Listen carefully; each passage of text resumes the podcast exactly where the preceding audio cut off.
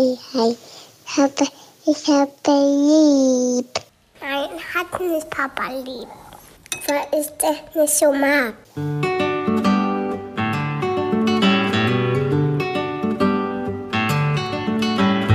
Das sind beste Vaterfreuden. Keine bösen Wörter. Halt die Fremde, alte Schöpfe. Setz dich bitte hin.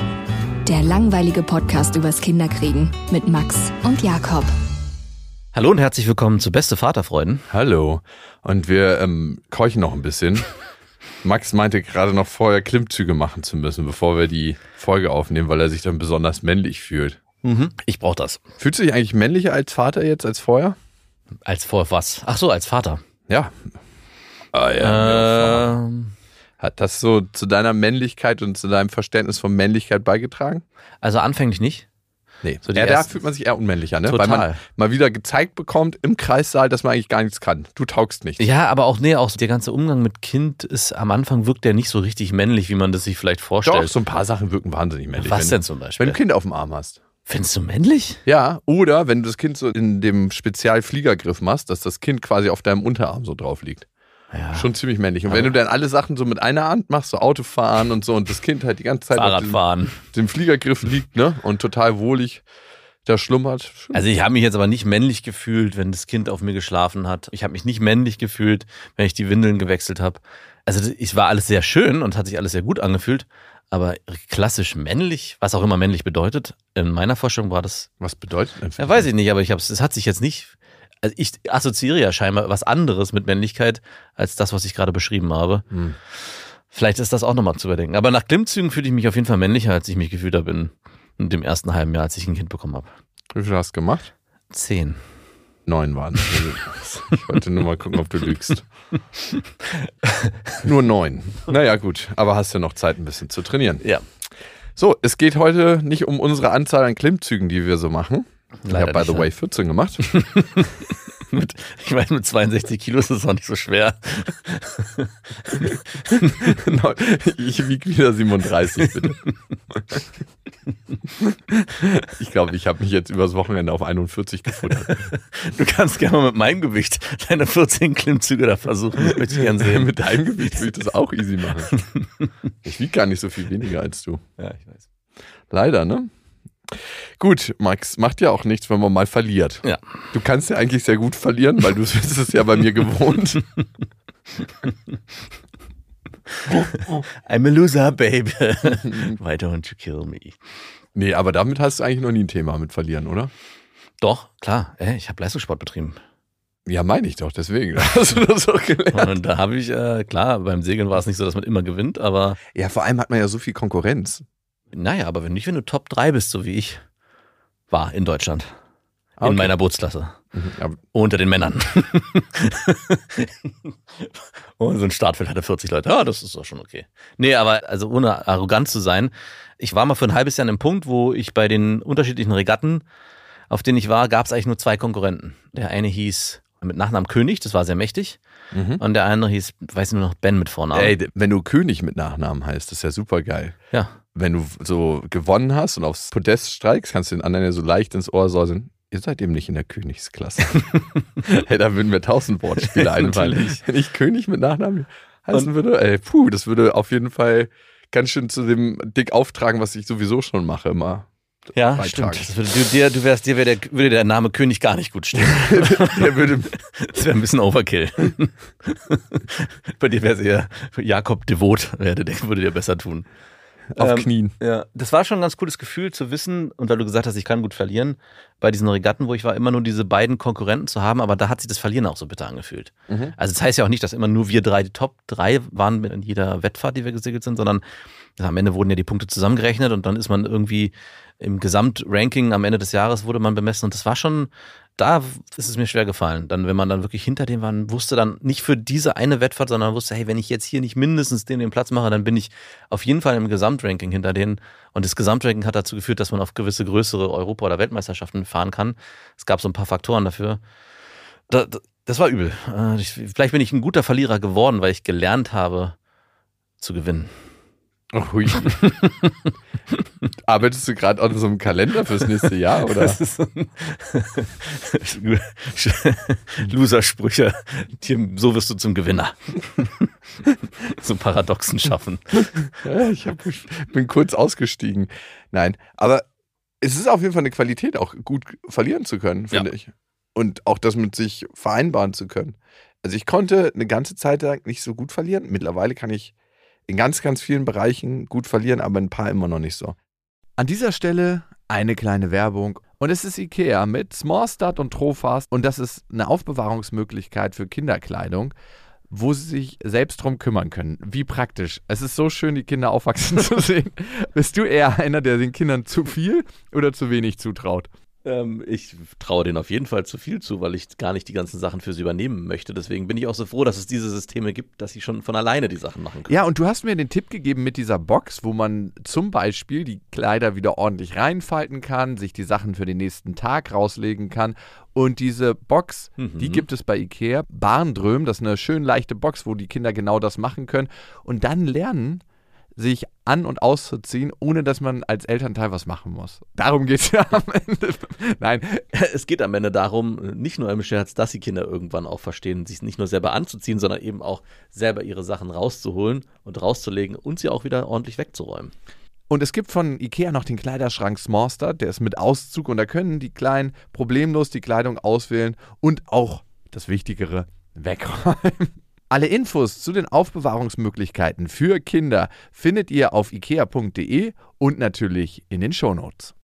Also ich meine, du hattest ja einen Sport gemacht, wo das direkte Verlieren, und das ist glaube ich auch der Unterschied, viel, viel heftiger war. du immer 1 zu 1 genau. Also da war, war das ja auch wirklich eine gefühlte Niederlage. Du es war nicht nur eine gefühlte Lieder, es war eine physische Das war eine Niederlage. richtige Niederlage. Du hast unter dem anderen gelegen und wusstest, okay, das war jetzt die dritte Runde oder keine Ahnung, wie das gemessen Ja, wird. manchmal schon früher, ne? Und genau, und am Ende, hier kann ich auch mit Punkten nichts mehr reißen, es ist einfach vorbei. Das Krasse ist beim Ringen, was ich ja gemacht habe, du merkst relativ schnell, wo der Hammer hängt. Also du packst den anderen das erste Mal an und merkst dann so an der Schnelligkeit seiner Bewegung und auch an seiner Kraft, schaffe ich den oder schaffe ich den nicht. Mhm.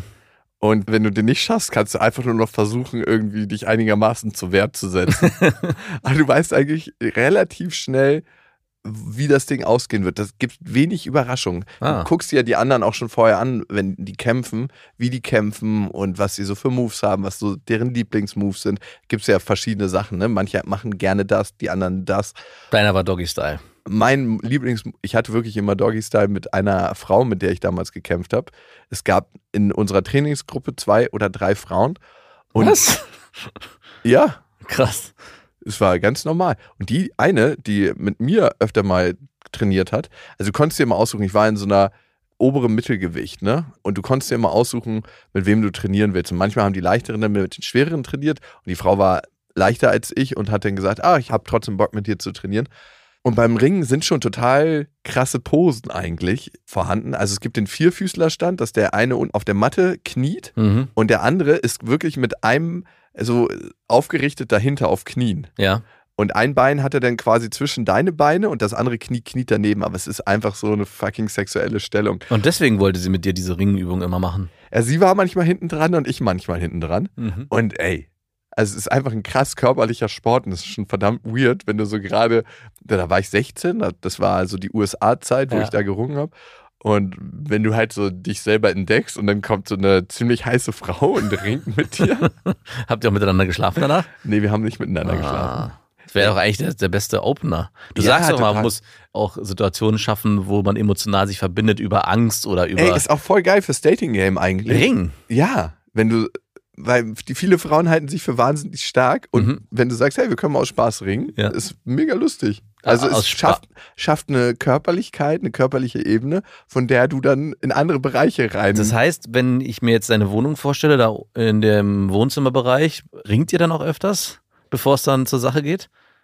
Also nicht öfter, aber es kam schon mal vor. Wirklich? Mhm. Und dann habt ihr Ja, direkt. du musst halt die Würfe dann auf die Couch machen. ja, und ihr habt im Vierfüßlerstand Nee, gestartet? Vierfüßler macht einfach zu viel Abreibung an den Knien, kennst du ja. Ja. Du kannst aber eine Yogamatte nehmen für den Vierfüßlerstand Mhm. oder so eine Fitnessmatte. Ich habe beides zu liegen. Mhm. Da kann man sich dann aussuchen. Die Korkoberfläche oder normale Gummimatte. Mhm. Oder halt Wurf aufs Sofa. Und wart ihr nackt dabei? Nein. Achso, ich dachte, das wäre Das schon. ist Foreplay. okay. Und Bist danach da- wart ihr nackt. Also manchmal waren wir dann danach nackt. Mhm. Das ist voll geil. Ich kann den Wurf mal mit dir machen. Mhm. Wenn du möchtest. ich will nicht nackt danach sein.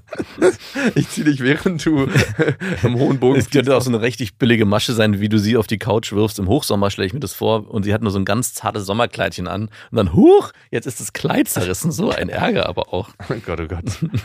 Deine Vorstellungen gehören wirklich ins Museum. Nein, aber es ist lustig einfach, das macht Spaß. Also Mhm. mir macht es Spaß zumindest und mit denen ich bisher gerungen habe, die fanden es auch lustig. Ich fand, äh, wenn Du machst ja nicht voll Power. Ja, Also es ist ja ganz sachte. jetzt wo du es gerade sagst und beim Ringen, ich weiß, beim Segeln früher gab es ja, wir waren ja eine, auch eine gemischte Gruppe mit Frauen und Männern. Und da war eine, die ich auch eigentlich ziemlich attraktiv fand. Und ich hatte noch keinerlei sexuelle Erfahrung. Und mit da- anderen Personen. Mit, generell, ja, mit anderen Personen. Und da gab es auch schon. immer so, keine Ahnung warum, die wollte immer körperlich rangeln. Auch mit mir. Ich habe mich aber immer nicht getraut, sie richtig anzupacken, weil ich immer vermeiden wollte, ihren Busen auch nur mit irgendwas zu berühren. Also Busen? mit meinen, ja, wirklich Busen. Ja. Und ich habe immer auch die, immer wenn ich sie gegriffen habe, habe ich penibel darauf geachtet, dass meine Arme auch ja nicht mit ihrem Busen in Berührung kommen. Vielleicht wollte sie. Ja, genau. Und heute im Nachhinein denke ich mir, wahrscheinlich wollte sie das. Und zwar auch total weird, Wie weil ich. viele verpasste Chancen. ja, wirklich. Ja, also ich, Aber ich erinnere mich noch wie heute. Sie hatte so einen Wollpullover an und ich erinnere mich, wie ich versuche, von hinten, von der Seite sie anzupacken und immer, das muss so unelegant ausgesehen haben, weil ich immer versucht habe, das zu vermeiden, da ranzukommen. Oder nur, auch nur aus Versehen eine Berührung stattfinden zu lassen. deswegen Ringen und Rangeln im Dating-Game ist super. Mhm. Und da findet diese Berührung einfach ganz natürlich statt, oder? Naja, also ich pack den Frauen Du jetzt machst doch nicht von hinten den an die Double. Brust oder so, aber Kündigst du den auch so an? Jetzt kommt der Double Grab. nee, also es ist ein Griff, der geht so über den Nacken rüber und Mhm. dann, wenn du über den Nacken gegriffen hast, greifst du halt den Arm und dann schiebst du quasi deinen Arsch unter die Hüfte der anderen Person und kickst so ein ganz bisschen mit dem Po nach hinten, Mhm. damit die Frau in dem Fall die Bodenhaftung verliert. und in dem Moment, wo die Füße quasi in der Luft sind, setzt du den Griff an und schleuderst halt. Mhm. Aber ganz sanft kannst du es machen. Ich kann es so machen, dass du dir die Hüfte brichst dabei. Mhm. Aber du machst es natürlich ganz sanft und vor allem fliegt man ja nicht ganz auf den Boden, weil meine Couch ist ein bisschen erhöhter Ja. und dann fliegst du halt auf die Couch. Und es endet an einem riesigen Gelächter. Oder? wenn das war ja nochmal. ich mach's mal mit dir, wenn du Kommt da dann aus Versehen auch der Ausspruch, Papa nochmal. Huch. Nein, nein, nein, nein. Du erinnerst mich so sehr an meinen Vater, der hat auch mit mir getobt. Kaffee, Kaffee, Kaffee. Killer, Killer, Killer. Killer. Nein, ey. Bis ich 18 war. Das ist, und auch heute noch manchmal. Tobit, Tobit. Wir haben ein sehr offenes Verhältnis miteinander. Ja, ich wundere mich immer wieder, aber für viele ist es halt voll normal mit ihren Eltern, vor allem wenn eine Tochter mit ihrem Vater in die Sauna geht. Ja, pf, weiß ich nicht, es ist glaube ich auch nicht so dramatisch. Auch nicht so dramatisch, aber irgendwie hat's. Also du gehst ja mit deinem Vater auch in die Sauna. Ja, mit meinem Vater schon, aber ich gehe jetzt nicht mit meiner Mutter alleine in die Sauna. Ich mache jetzt nicht so einen Wellness-Tag in der Sauna mit meiner Mutter. Ja, Also ist auch völlig in Ordnung, ne? Genau, ich glaube, es geht eher um den gelebten Alltag. Wenn du einen näheren Kontakt zu deiner Mutter hättest, die ein Gelände hätte irgendwo, wo man esoterische Leute einladen könnte, wo du da regelmäßig wahrscheinlich da verkehrt hättest und eine, eine sehr enge Bindung miteinander hätte auf zwischenmenschlicher Ebene, würdest Haben du. wir ja. Ja, dann, aber wenn sie das, also sagen wir mal, sie würde das regelmäßig machen auf diesem Gelände und du wärst auch da, dann würdest du wahrscheinlich ganz normal auch mitgehen, ohne dass du dir darüber Gedanken machen würdest, oder? Wahrscheinlich, aber irgendwie mache ich mir doch darüber Gedanken, weil mir ist letztens der Gedanke wieder gekommen, warum ist das eigentlich so? Warum gehe ich zum Beispiel mit meiner Mutter nicht in die Sauna? Und meine Tochter hat mich auf den Gedanken gebracht, weil sie am Essenstisch gefragt hat, hey, hast du schon mal die Mumu von meiner Patentante gesehen? Und ich so, ähm, nee, habe ich noch nicht. Musstest du lügen? Ich muss nicht lügen, ich habe die nicht gesehen. Okay. Und dann hat sie, Aber als Ziehvater wirst du sie vielleicht sehen, wenn du bei der Geburt dabei bist. ey, ich bin nicht der, bei der Geburt dabei und ich bin auch nicht der Ziehvater. Hm, ich glaube, das weißt du nur noch nicht. Nein, und das weiß ich auch. So, und jetzt war dann die nächste Frage war, Wieso stellt denn deine Tochter diese Frage? Wie geil, bitte. weil sie das immer cool findet, weil sie die natürlich immer sieht, weil sie überall dabei ist. Wie, die sieht, die sind die, wenn die schwimmen gehen oder so? Naja, wenn sie auf Toilette ist zum so. Beispiel, ne, und sie zusammen in der Wohnung sind und ich nicht da bin, dann macht sie die Tür nicht zu, dass Achso. meine Tochter einfach Zugriff hat. Zugriff? Nein. Oder dann fragt sie mich als nächstes, hast du schon die Mumu von Oma gesehen? Und ich so, ich bin da rausgekommen. Also ich weiß nicht, ob ich in dem Moment drauf geachtet habe, aber ja, im Prinzip habe ich die schon gesehen, aber jetzt schon sehr lange nicht mehr. Ja. Ich habe die gerade erst gesehen. Und ich so, wie schön für dich. Sehr, sehr schön. Wann hast du das letzte Mal die Mumu von deiner Mutter gesehen? Hm, Da muss ich 17 oder 16 gewesen So. Ah, Gar nicht so lange her. sein. naja, Nein, aber du warst ja schon recht alt. also meine Eltern haben äh, im Haushalt zu Hause also sind die da ganz offen mit umgegangen, schon immer. Also mit Nacktheit. Ja? Und irgendwann hat sich das, haben wir dann als Kinder irgendwann angefangen, wir wollen das nicht mehr. Und dann hat sich das komplett verändert. Dann haben meine Eltern sich auch nicht mehr nackt vor uns gezeigt. Wir, also das gab einfach die Situation auch nicht mehr so oft. Also, aber Habt ich, ihr darüber offen geredet dann? Wir wollen nicht mehr so viel Nacktheit im Haus? Nee, es hat sich einfach dann, also ich weiß noch, dass ich, glaube ich, als Kind oder als Jugendlicher gesagt habe, ich möchte nicht mehr, dass ich mein, einfach mein Bade, meine Badezimmertür abgeschlossen habe beim Duschen und beim auf Toilette gehen. Weil du da mal onaniert hast, oder was? Wahrscheinlich auch das, aber unter anderem auch, weil ich das nicht mehr wollte. Und das, ich glaube, das stellt sich dann ganz normal ein. Und guck mal, selbst meine Tochter hat letztens, das fand ich schon irgendwie krass, wir waren im, abends und zu Bett gehen und da ziehen die sich ja beide immer aus, die Kinder, machen sich Bett fertig. Und meine Tochter war alleine, mein Sohn war nicht da. Und dann stand ich dann, habe halt einfach so gewartet und in der Gegend rumgeguckt und sie machte nichts. Und ich so, jetzt mach doch mal bitte. Und dann guckte sie mich so an und meinte so, geh mal bitte raus. Und ich so, ah, okay, na klar. Und bin dann auch sofort rausgegangen. Nein, Papa guckt. Und das war so, ach krass, die ist jetzt sieben Jahre alt. Also es fängt jetzt langsam an. Es gab dann wieder danach ganz oft Situationen, wo das gar kein Thema war, wo sie sich darüber gar nicht bewusst Gedanken gemacht hat. Ja, Aber in dem Moment war es bewusst, dass wir beide waren zusammen in dem Zimmer. Sie wollte sich ausziehen und sollte duschen gehen auch und äh, hat mir das dann so klar verkündet, dass ich gehen soll. Und ich so, oh, okay, alles klar. Und habe dann draußen gewartet. Meinte, dann ruf mich, wenn ich fertig bin. Ich warte mit dem Buch und dann lesen wir gemeinsam eine Geschichte. Mhm. Ich weiß nicht, ich glaube, das bei mir hat es nicht mit sieben oder acht angefangen, sondern ich glaube erst mit zehn, elf, zwölf vielleicht, dass wir uns da ganz bewusst Gedanken drüber gemacht haben, aber ich erinnere mich auch nicht mehr Und konkret. bis 17 hat es dann gedauert, bis du es ausgesprochen hast. Nee, aber ich glaube, dass meine, es, also ich weiß, wie ich, bei unser Haus war so, dass es gab halt das, der Weg vom Schlafzimmer zum Bad, das waren halt die Begegnungen, die man dann hatte. Und da kann schon mal gewesen sein, dass es im, trotzdem noch auch in dem Alter passiert ist, dass ich meine Mutter und meinen Vater hab nackt durch, durch den Gang huschen sehen. Aber nur hin. Zurück war dann meistens mit Bademantel oder Handtuch. Husch, husch, husch. Husch, husch, husch. Und was war das für ein Gefühl? Gar keins. Ich, Das äh, muss, äh, muss dir irgendwie ein Gefühl gemacht haben. Nein, hat's nicht, aber du kannst gerne. Nein, aber ein unangenehmes vielleicht, weil du es ja irgendwann nicht mehr wolltest. Nee, ich wollte, also ich wollte nicht, dass meine Eltern mich nackt sehen. Auch bei deinem Vater? Ja, auch beim meinem Ich bin ja mit meinem Vater erst vor einem Jahr oder zwei nackt Trampolin gesprungen. Ich glaube, jetzt wäre das auch nicht mehr so ein Problem. Was gab in dieser Pubertätsphase? Ja gut, da findet man sich ja ein Genau. bisschen. Ne? Und da wollte ich das nicht mehr. Und dann hat sich das automatisch eingestellt, dass auch meine Eltern angefangen haben, sich zu bedecken. Oder ich habe halt nicht mehr so drauf gedacht. Das kann natürlich auch sein. das, oder wir hatten nicht mehr so viele Berührungspunkte äh, bei- oder Begegnungspunkte beim ins Bad gehen. Das kann natürlich auch sein. Berührungspunkte beim ins Bad gehen klingt doch irgendwie falsch. Liebe Leute, die Folge heißt ja kein Druck mehr auf dem Füller.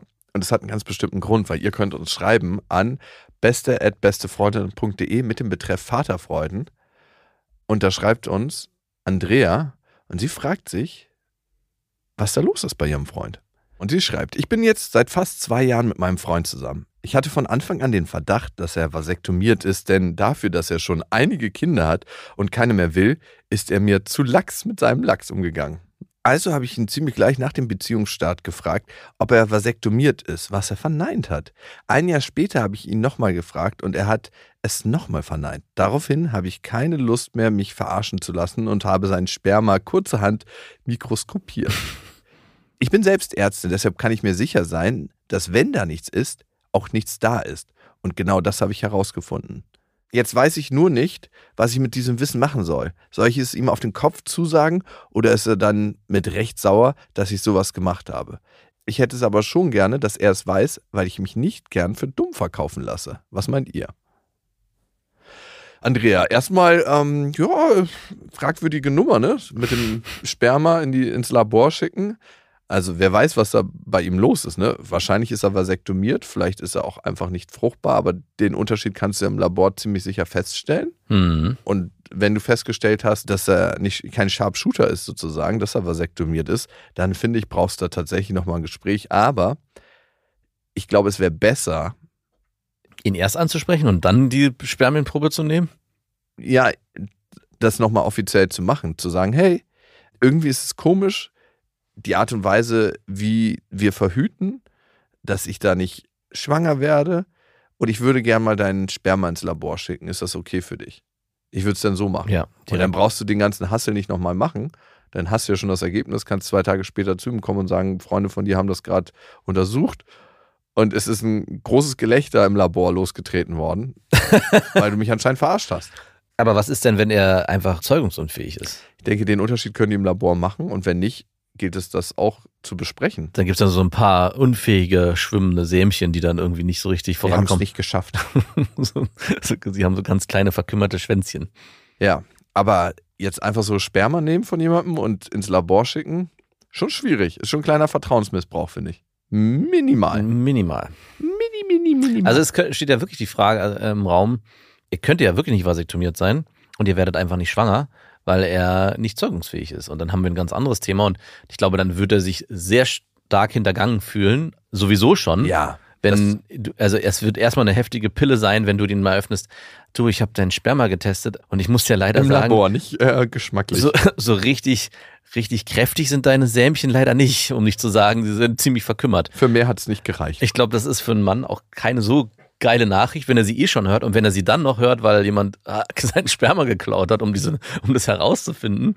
Ah, ich weiß nicht. Ist Aber ist es geklaut? Weil sie wird ja vielleicht was genommen haben, was vorher in ihr drin war. Und ist es dann wirklich geklaut? Das ist definitiv Samenraub. ist es geklaut, wenn sie das nimmt, was, äh, weil das hat er ihr geschenkt, Ja. gegeben Mhm. und dann ist es wahrscheinlich rausgelaufen. Dann hat sie das genommen und ins Labor geschickt. Okay, dann ist es nicht geklaut, aber sie hat trotzdem. ungefragt das untersucht. Was wäre das? Aber dann? das kann man eigentlich schon machen. Wenn du ein Geschenk hast, zum Beispiel du kriegst eine Uhr von jemandem Ja. und der sagt, das ist echtes Gold, was er ja gemacht hat, weil er Mhm. gesagt hat, er ist nicht vasektomiert. Und dann gehst du zum Juwelier und lässt das nachprüfen. In dem Moment war es ihr Sperma. Ja, stimmt. Sie hat es geschenkt Du hast bekommen. recht. Es ist völlig legal und es ist nicht nur, es ist nicht nur legal, es ist auch Es noch ist- völlig legitim. Andreas, es ist einfach nur die Argumentationslinie, die du dir zurechtlegen musst. Die viel, viel wichtigere Frage ist, was interessiert dich das überhaupt? Mhm. Weil anscheinend riskierst du ja gerade schwanger zu werden und möchtest das auch. Ja. Und das ist, glaube ich, das, worüber ihr reden solltet. Nicht im ersten Schritt, hey, wie sieht's mit deinem Sperma aus, sondern ganz offiziell, da scheint ein Typ da zu sein, der schon einige Kinder hat, wie du ihn beschreibst. Musst du dich fragen, willst du mit dem Kind? Wie wird er seiner Rolle als Vater gerecht? Ja. Übernimmt er das tatsächlich verantwortungsvoll oder hat er einfach nur einige Kinder, wie manche Leute einige Hühner im Stall haben oder einige Hunde oder einige Katzen oder einige Goldfische? Ja, Oder er verwendet die Verhütungsmethode mit dem heißen Wasser, also das mit den Hodensack, in heiß, fast kochendes Wasser hält für, glaube ich, eine Minute und damit alle Samen abtötet, die dort äh, drin schwimmen. Wer weiß. Voll. Ich weiß gar nicht, wie das für die Erektion ist, wenn du sagst, hey, ich muss mal kurz ins Bad. nee, das kannst du schon, das musst du nicht direkt davor machen. Hm. Wahrscheinlich mega safe. Das ist mindestens genauso safe wie die, wie die, wie war das? Temperaturmethode. Hat auch was mit Temperatur zu tun. Du kannst das bei dir ja mit einem Eierbecher machen, meinst du? Dann soll du nur ein Ei reindrücken. Im musst. Eierkocher. Zum elektrischen. Zzzz. Fertig. Ich habe hier nur einen Platz belegt. ja, also da würde ich eher mal von der Warte mit ihm das offene Gespräch suchen und sagen, hey, so und so sieht das bei dir aus. Und das sind deine Wünsche. Wie sieht es bei ihm aus? Ist er potenziell ein Vater für deine Kinder? Ist es wirklich der Typ? Oder geht es einfach nur darum, ein Kind zu kriegen? Ich glaube, das haben manche Menschen nicht klar. Geht es um den Menschen, mit dem zusammen ein Kind in die Welt zu setzen, oder geht es einfach nur darum, ein Ja. Kind in die Welt zu setzen? Und das finde ich immer schon ein bisschen fragwürdig, wenn es wirklich einfach nur darum geht, ein Kind in die Welt zu setzen, weil man sich jetzt ein Kind wünscht und es gar nicht um das Partnerschaftliche geht. Ja. Ich meine, wer kann da aus Erfahrung sprechen? Ja. Also ich verstehe auch nicht so richtig, warum sie den Weg nicht äh, ganz straight gewählt hat, zu sagen, hey, ich vertraue dir hier an dem Punkt nicht, weil irgendwie wirkt das für mich seltsam. Mhm. Hättest du ein Problem damit, einen Test zu machen mit mir oder einen, dass du mir deinen Samen gibst oder wir gemeinsam, Ich habe ihn dir schon gegeben. genau, also da, das verstehe ich nicht, warum du nicht erst diesen Weg gegangen bist, bevor du dieses hinter dem Rücken, ich klaue mir den Samen und mach damit heimlichen Test, um dann festzustellen, was los ist. Ja. Und vor allem schreibst du ja den letzten Satz, der ist ganz interessant. Ich hätte aber schon gern, dass er es weiß, weil ich mich nicht gerne für dumm verkaufen lasse. Und man könnte jetzt so eine ganz vage These in den Raum stellen, dass du ihn gerade ein Stück weit für dumm verkaufst, weil du hinter seinem Rücken einfach Ja. seinen Sperma testest. Ja, auf jeden Fall. Also, ja, da kann man schon mal auf das eigene kleine Stück Grün gucken, liebe Andrea. Vielen Dank, dass du uns geschrieben hast. Schreib uns mal, wie die Geschichte weitergegangen ist. Ob er jetzt vasektomiert ist, ob er sich dreisterweise heimlich, bevor ich überhaupt kennengelernt habe, hinter deinem Rücken vasektomieren lassen hat. Ob ihm das vielleicht jetzt auch unangenehm ist, wer weiß. Und wie die Geschichte ausging, das würde uns schon interessieren. An dieser Stelle eine Werbung und es ist Thermomix. Ich meine, Thermomix kennt eigentlich jeder, nur weiß man immer nicht, was der alles kann. Das ist wirklich krass. Also für mich ist er richtig, richtig gut, wenn ich Soßen mache, Das heißt, man kann nebenbei die ganzen Sachen fertig machen und eigentlich muss man ja so eine Soße so ständig schlagen und ist eigentlich beschäftigt und kann nicht mehr die anderen Sachen machen. Das kann der Thermomix. Der äh, Thermomix kann kneten, der ist eine Küchenwaage. Er ist gleichzeitig ein Dampfgarer.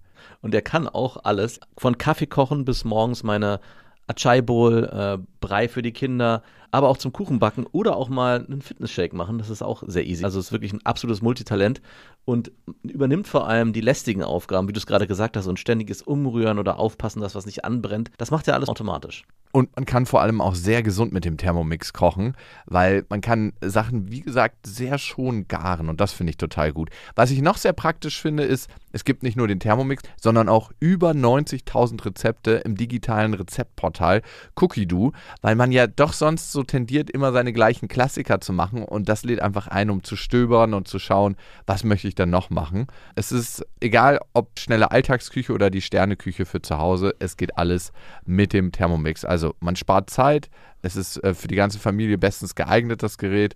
Mit dem Thermomix spart ihr auf jeden Fall Zeit beim Kochen und es gelingt sehr, sehr gut. Also ich frage mich immer, darf man das sagen, ich habe gekocht oder muss man das sagen, wir haben gekocht?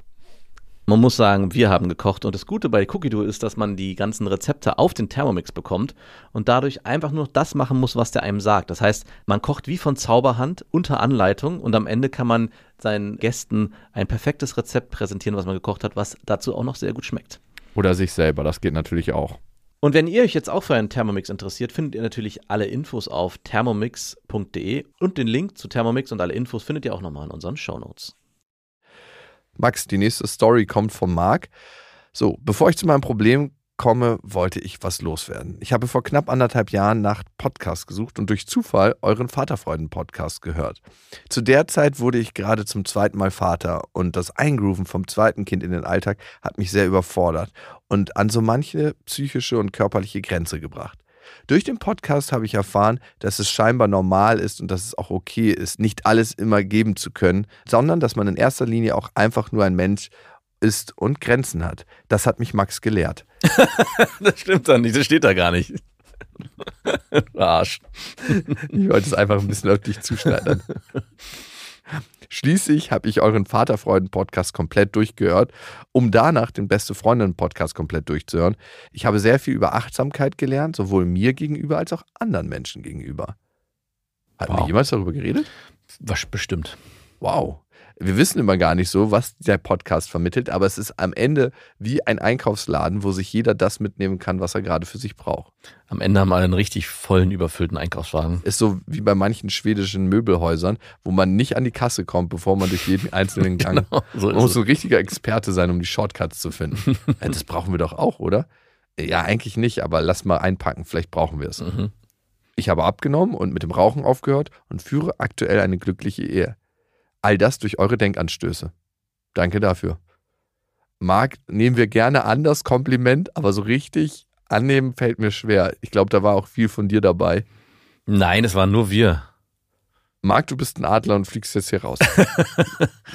Largest in life. Nein, aber es ist krass, ne? Ich glaube, und das ist wirklich was Wichtiges bei dem Podcast und das merke ich auch ich meine, wir sind jetzt so lange schon befreundet, aber du bist immer noch wie so eine kleine Psychotherapiestunde für mich. Wie so eine wöchentliche Psychohygiene, dass ich mich reflektieren kann und du bist ja jemand, der mir immer seine Meinung sagt und ich weiß, okay, hier habe ich eine ehrliche Anlauffläche und ich weiß nicht, ob ich die immer in meiner Firma habe, ne? Mhm. Weil klar, ist es viel, viel schwerer, gegen den Chef was zu sagen, als einem Mitarbeiter was zu sagen. Ja. Und bei dir, dir ist es ja scheißegal. Also ja. ich will nicht sagen, dass ich äh, um mich eine Schar an Leuten geschaffen habe, die mir nach dem Mund reden, oder? So yes, so lauter Yes-Man. Ja, lass uns das so machen. Eine großartige, großartige Idee. Ja, Chef, ja, Chef. So sind schon manche Unternehmen pleite gegangen. ja, er weiß, dass das niemals funktionieren kann.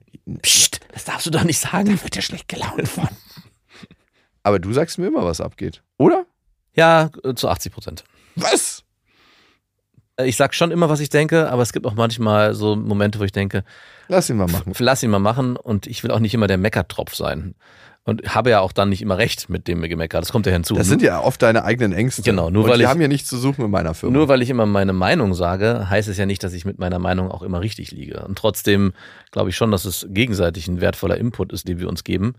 Und trotzdem, glaube ich, gibt es auch Situationen, wo man seine Meinung vielleicht ein bisschen zurückhalten sollte oder nicht ganz so hart ausformulieren muss immer oder dem Ganzen auch ein bisschen Zeit geben kann. Aber trotzdem, klar, äh, glaube ich schon, dass ich, also weiß ich, dass ich nicht zurückhalte, wenn es darum geht, dir die Meinung zu geigen.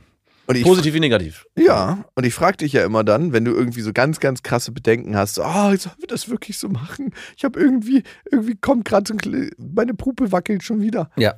Dann sage ich immer, ist es ein neues oder ein altes Gefühl? Kennst du das irgendwo her? Hat das was mit der heutigen Situation zu tun? Also ist es wirklich wegen dieser Situation oder ist es einfach eine Erinnerung an deine Prägung? Und Das fragst du mich immer? Ja, das frage ich dich sehr oft. Und dann tust du das manchmal ab, aber manchmal nimmst du auch kurz die Zeit und denkst dann so, ja, es ist was Altes, was da gerade mit reinspielt. Aber der, die Chance zu verkacken ist trotzdem da. Der liebe Marc hat trotzdem noch ein Problem. Alle seine Probleme konnten die 489 Folgen von Beste Vaterfreunde und Beste Freunde noch nicht Müssten ausmerzen. mehr sein. Okay, es sind Es mehr. sind, glaube ich, 600 insgesamt. Wow. Wie viele Menschen trage auch ich ein paar Pakete und Päckchen mit mir herum.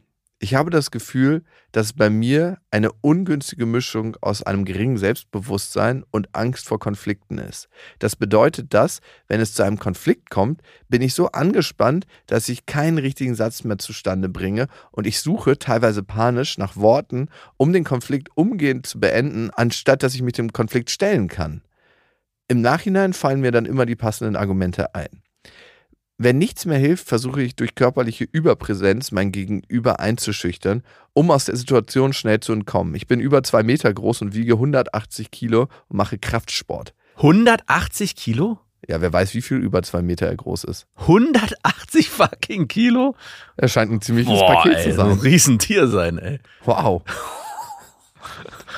100 fucking 80 Die Kilo. einzige wichtige Frage ist, Marc, wie viele Klimmzüge machst du? Ja, genau.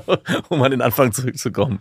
Wenn er 15 Klimmzüge macht mit 180 Kilo. Alter. Schwede, dann muss er aussehen wie ein Monster. Ja. Dann ist er ein Muskelberg. Allerdings entstehen dadurch neue Konflikte, da meine Frau zum Beispiel nicht auf die Einschüchterung reagiert, weil sie weiß, dass ich ein friedlicher Mensch bin, der sogar Angst vor Gewalt hat. Ich würde gerne mit etwas mehr Gelassenheit in Streitigkeiten und Konflikte gehen und diese körperlichen Aspekte komplett nicht als Mittel zum Erfolg nutzen. Ich hoffe, dass ich mein Thema verständlich beschreiben konnte. Marc, was ja manchmal in Konflikten ist, und ich gehe davon aus, dass du ein bisschen überangepasst bist, Mhm. dass man tief in sich den Gedanken trägt, so eine Überzeugung, hey, dass der andere mich verlassen könnte, dass der andere mich dann nicht mehr mag, wenn ich wirklich mit ihm streite. Also da gibt es nicht die Überzeugung in dir, egal ob ich mich jetzt streite mit meiner Frau, mit anderen Menschen, die mögen mich trotzdem noch als Person. Diese Unsicherheit gibt es da anscheinend in dir. Und das hat tatsächlich was mit dem eigenen Selbstwertgefühl zu tun. Wie viel gefühlten Wert hast du? Und ich unterscheide das extra, das machen andere Psychologen auch. Und es gibt ja einen Unterschied zwischen Selbstwert und Selbstwertgefühl. Der Psychiater Burkhard Düssler schlüsselt das, finde ich, ganz schön auf, dass wir alle ein Gefühl haben zu unserem Selbstwert und das verändert sich. Ne? Du machst irgendwas, was richtig kacke ist und dann denkst du, du bist auf einmal nichts wert. Du verkackst zum Beispiel bei der Arbeit Mhm. oder gerade eben nur neun Klimmzüge. Ja, genau. Da habe ich mich sehr schlecht gefühlt. Ja, aber es gibt ja Sachen, wo du dich schlecht fühlst. Mhm. Ne? Was war das letzte, wo du dich schlecht gefühlt hast? Mm, Mit Sicherheit ein Konflikt mit meiner Frau. Genau, und da denkst du danach, oh Gott, vielleicht nicht ganz so Bin explizit. ich wirklich ein schlechter Beziehungspartner? Ja, bin ich ein schlechter Beziehungspartner? Und dann geht das ganz stark einher mit, ah, bin ich wirklich es wert, dass man mit mir eine Beziehung führt? Also ich merke es oft auch in der Sprache, ich habe mir das eigentlich abgewöhnt, aber es kommt schon immer noch mal hoch. Oh Mann, bin ich blöd, dass ich das so gemacht habe. Dass man allein, wenn man so die Formulierungen wählt, dass man da schon merkt, hey, passiert Ich gerade wieder bin was. blöd oder hier habe ich mich blöd verhalten. Mhm. Und das macht einen riesen Unterschied, weil es gibt einen Unterschied zwischen dem Selbstwert und dem Selbstwertgefühl. Du bist immer was wert. Jeder Mensch ist wertvoll. Das ist das humanistische Prinzip. Das steht auch in unserem Grundgesetz. Und wenn wir ganz klar das Selbstwertgefühl von dem Selbstwert trennen können, dann trennen wir den Menschen als solches von seinem Verhalten. Mhm. Und das ist ziemlich krass, wenn du das mal ausrollst auf die Welt. Ne? Ganz, ganz viele Konflikte entstehen ja durch Selbstwertkränkung. Mhm. Also, dass irgendjemand sagt, ey, dö, dö, dö, was, das hast du gemacht? Dann gibt es einen auf die zwölf und dann entsteht ein Riesenkonflikt. Du kannst ja mal die ganzen Straftaten angucken, die so im Gefängnis abgeleistet wurden, ich würde mal über den Daumen gepeilt sagen, 95 Prozent davon sind Selbstwertkränkungsgeschichten. Mhm. Also der Gewalttaten zumindest. Ja. Und wir könnten das weiter ausführen, wenn wir große Politiker nehmen, die über Krieg und Frieden entscheiden. Auch da ganz, ganz viel Selbstwertkränkung. Auch Nationen, die gegeneinander Krieg führen. Also es ist ganz oft Social Media, Hate Speeches, Selbstwertkränkung, das abzuwenden. Und deswegen ist es so wichtig, dass wir diesen Unterschied machen. Und du auch für dich, dass du tief in dir das Gefühl verankerst, ich bin es wert, dass man mit mir in Beziehung ist, ich bin wertvoll. Mhm. Und dann kannst du dich auch mal scheiße verhalten, weil du bleibst trotzdem wertvoll und du kannst auch viel besser an deinem Verhalten arbeiten. Und dieses tiefe Gefühl, Marc, scheint es in dir noch nicht zu geben, dass du einfach als Mensch wertvoll und liebenswert bist und dass es schön ist, dass du auf dieser Welt bist. Und aus der Angst heraus, dass irgendwie rauskommen könnte, dass du es doch nicht bist, wirst du dich vor Konfliktsituationen scheuen und bist überangepasst. Ich glaube, da lohnt sich eine Reise in deine Vergangenheit. Wann gab es das dann mal, dass du dich nicht liebenswert gefühlt hast? Musstest du für deine Mutter, für deinen Vater, für deine Erziehungsperson irgendeine Rolle spielen? Mhm. Dass du da nicht so wirklich das tiefe Gefühl hattest, hey, so wie ich bin, ist das völlig in Ordnung. Und das ist ein ganz unangenehmes Gefühl, was dann aufkommt in solchen Konfliktsituationen. Das wird sich lebensbedrohlich anfühlen für dich. Ja. Also wirklich, oh Gott, ich werde jetzt hier ausgestoßen. Das ist jetzt mein letztes Mal in der Gruppe. Das denkt dein evolutionär geprägtes Gehirn. Das denkt dann wirklich, oh Gott, jetzt muss ich hier raus. Verdammt, verdammt, verdammt, verdammt. Und das hat früher den Tod bedeutet. Darum ist das bei uns noch so krass verankert. Früher war das wirklich, wenn jemand gesagt hat, du gehörst nicht mehr dazu, dann warst du allein in der Savanne. Und da hättest du auch mit deinen über zwei Metern und 180 Kilo ziemlich schlechte Karten gehabt. Allerdings. Und das weiß dein Gehirn und darum fühlt sich das so schmerzhaft an. Aber vielleicht kannst du das genau, was du uns gerade beschrieben hast, mal üben.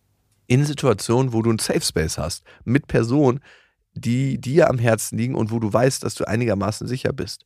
Es geht ja immer darum, seine alte Programmierung, die bei dir abläuft, zu entdecken und dann kurz auf den Stoppknopf zu drücken und zu sagen, ey, braucht's den Film, der hier gerade abläuft, wirklich?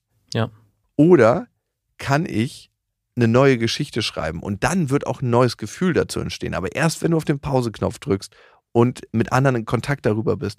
Also eine Methode wäre zum Beispiel zu sagen, erstmal verinnerliche ich mehr das Gefühl, ich bin wertvoll. Und das kann auch einfach sein, dass du dir morgens und abends das dreimal sagst.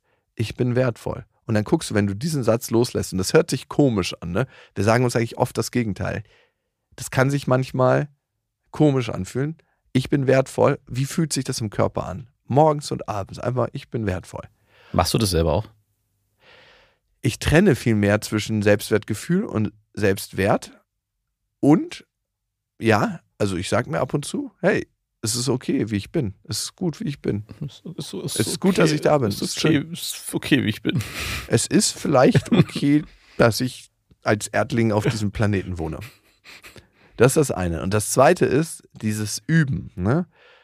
Also, deine Frau ist ja sehr wohlgesonnen und st- stell dir mal vor, in dem nächsten Konflikt, visualisiere es dir wirklich, in dem nächsten Konflikt, der aufkommt, visualisier den mal, dass du wieder merkst, hey, du bäumst dich körperlich auf, das schindet überhaupt gar keinen Eindruck bei deiner Frau, dass du ihr dann sagst, du, Schatz, weißt du, was ich gerade bei mir feststelle? Dass ich irgendwie ein ganz, ganz ungutes Gefühl bekomme, wenn wir uns streiten und ich merke, dass ich dieses Gefühl fast nicht aushalte und dem Konflikt aus dem Weg gehen möchte. Und deswegen mache ich mich gerade so groß, dass du eingeschüchtert bist und dass wir nicht mehr weiter streiten. Weil tief in mir ist eigentlich das Gefühl, dass du mich nicht mehr mögen könntest, wenn wir hier den Streit fortführen. Mhm. Und weißt du, was so krass ist? Marc, dass du dich mit dem Thema öffnest, weil ganz oft glaube ich, ganz, ganz viele Leute tragen genau das Gefühl in sich, das du gerade in dir trägst. Dieses, oh Gott, mag mich die andere Person nicht mehr. Und bei so einem über zwei Meter Typen, der sich dann aufbäumt, Könnte man sehr schnell den Eindruck bekommen. das, ich meine, du kommst ja eigentlich nicht drauf, dass eigentlich deine Angst und der Grund, warum du dich so aufbäumst, ist, hey, eigentlich habe ich hier gerade Angst davor, nicht gemocht zu werden. Mhm. Und das ist so schön und so wertvoll, dass du diesen ersten und ganz, ganz wichtigen Schritt schon gehen konntest. Weil diese Einsicht, diese Erkenntnis in dir zeigt A eine Bereitschaft, dass du bereit bist, das Thema anzupacken. Also unser System hat ja ganz, ganz viele unbewusste Prozesse. Mhm. Und wenn du jetzt in das Stadion gekommen bist, dass es dir bewusst wird, ist das der erste Schritt, überhaupt eine Sache zu verändern. Weil du kannst nichts verändern, worüber du überhaupt nicht Bescheid weißt. Ja. Und das Zweite ist, es scheint so, dass du jetzt den Mut hast und schon deinen eigenen Wert immer mehr erkennst, auf dessen Basis überhaupt Veränderung stattfinden kann. Und das ist richtig geil, dass du das mit uns teilst. Und Marc, viel, viel Glück auf deinem Weg. Also es ist, ist ein Geschenk, was du uns machst. Und ich hoffe, wir können dir auch weiterhin Geschenke machen. Und das klingt immer wie so ein lapidarer Satz. Ne? Du bist wertvoll. Aber es klingt so komisch für uns, weil wir das so selten gesagt bekommen von außen und weil wir es uns sehr selten selber sagen. Und auch eingestehen wollen. Auch du, Max, bist wertvoll. Und auch du, Jakob, bist wertvoll. Das waren Beste Vaterfreuden mit Max und Jakob. Jetzt auf iTunes, Spotify, Deezer und YouTube.